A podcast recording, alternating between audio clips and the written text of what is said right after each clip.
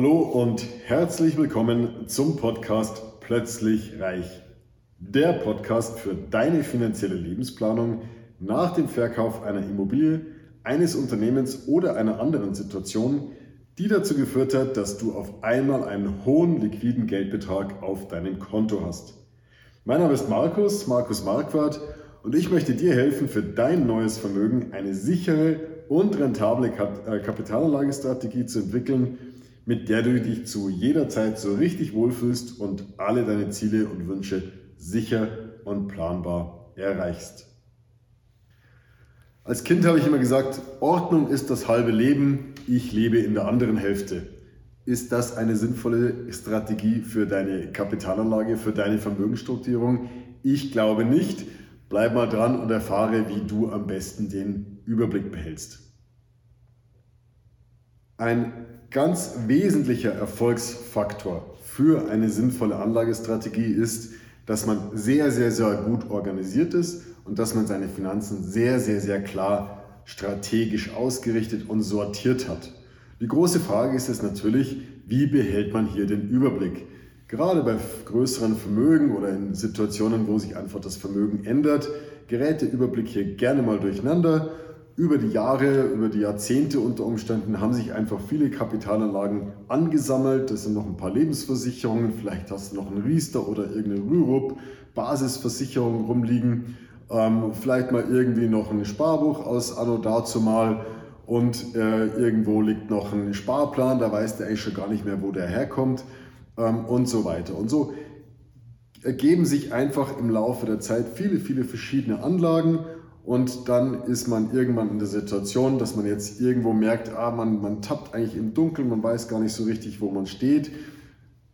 Ihr kommt auf uns zu ähm, und möchte gerne eine, eine Anlagestrategie entwickelt haben.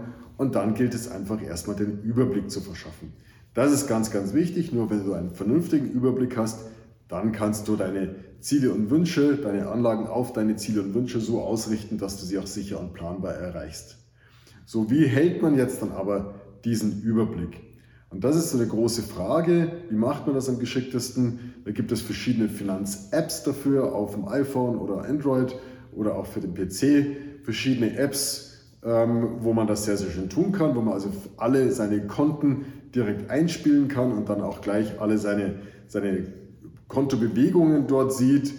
Ähm, ich möchte gar keine bestimmte App empfehlen, vielleicht einen Namen, den man äh, äh, mal fallen lassen kann, das ist Wieso mein Geld.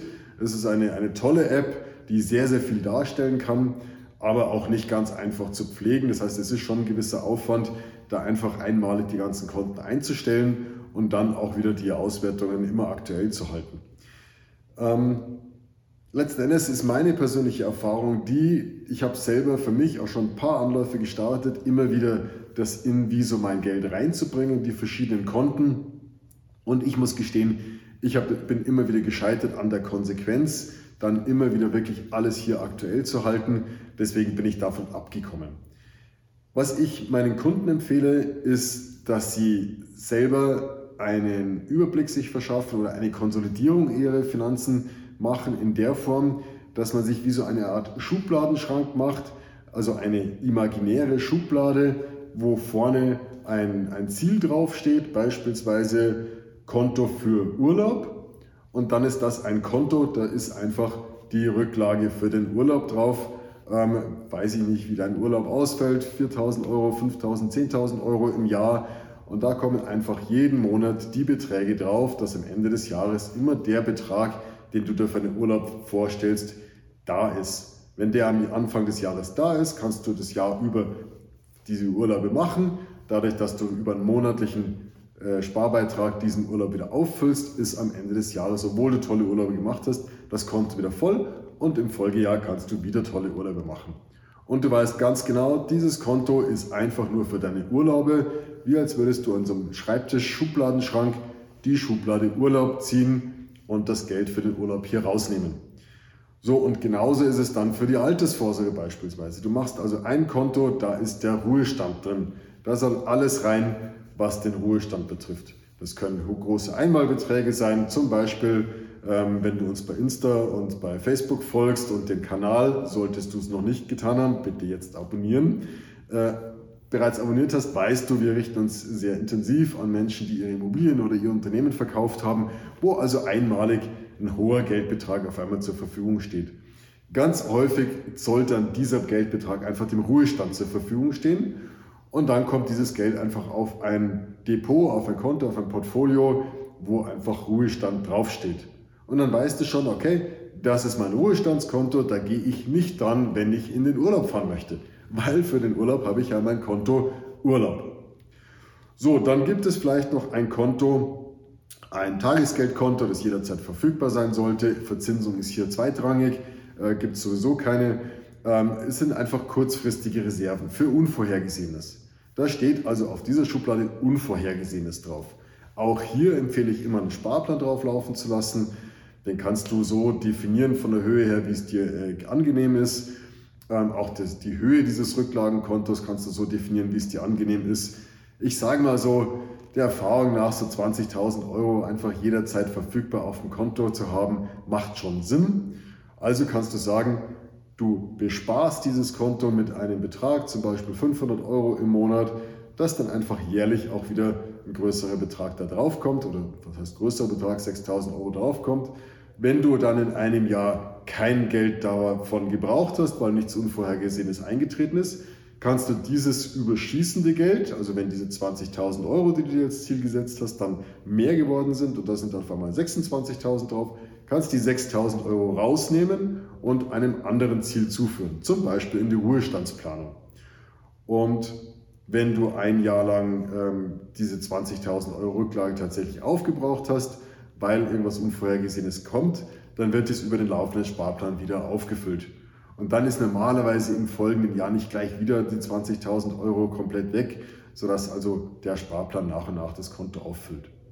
So, und dann hast du, sage ich mal, so eine drei, vier Konten, mit denen du schon sehr, sehr gut zurechtkommst. Und ganz ehrlich, plus Girokonto. Auf dem Girokonto allerdings sollte idealerweise kein Geld liegen. Also das ideale Girokonto sieht so aus, dass am Monatsersten der Verdienst draufkommt, ob aus dem aus den Tantiemen, aus dem Gehalt oder woher auch immer. Es kommt der Verdienst drauf, dann gehen die laufenden Ausgaben für den Konsum, für Miete und so weiter gehen runter und die Sparbeiträge gehen runter, sodass idealerweise am Ende des Monats ein Girokonto immer auf Null ist. Dann ist es das ideale Girokonto. Solltest du feststellen, dass im Laufe der Zeit sich das Girokonto immer weiter vermehrt und immer mehr Geld drauf liegt, dann sind deine Sparprozesse nicht richtig eingestellt. Das heißt, dann solltest du schauen, dass du die Sparraten, die du für deine Ruhestandsplanung, für deine kurzfristigen Rücklagen eingerichtet hast, dass du die erhöhst, damit am Ende des Monats das Girokonto auf Null ist. Tust du das nicht, läufst du Gefahr, dass dieses Geld unnötigerweise in den Konsum läuft.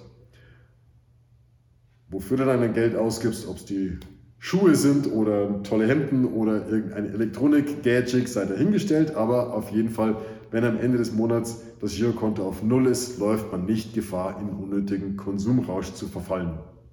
Also, du hast ein Girokonto, du hast ein Rücklagenkonto für Unvorhergesehenes, du hast ein Urlaubskonto, hast dein Altersvorsorge-Ruhestandskonto und wenn du noch weitere Ziele hast, richtest du bitte dir ein Konto genau für diese Ziele ein und dann hast du schon einen Überblick.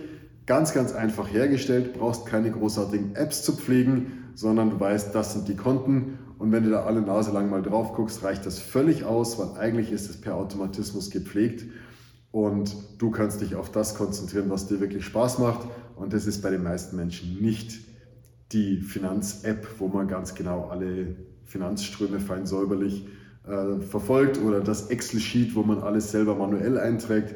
In den allermeisten Fällen macht den Menschen äh, Sport, Freizeit, Essen gehen mehr Spaß als diese Dinge. Also, ich hoffe, ich konnte dir vermitteln, wie du ganz einfach einen Überblick herstellst. Natürlich bin ich dir auch sehr, sehr gerne dabei behilflich.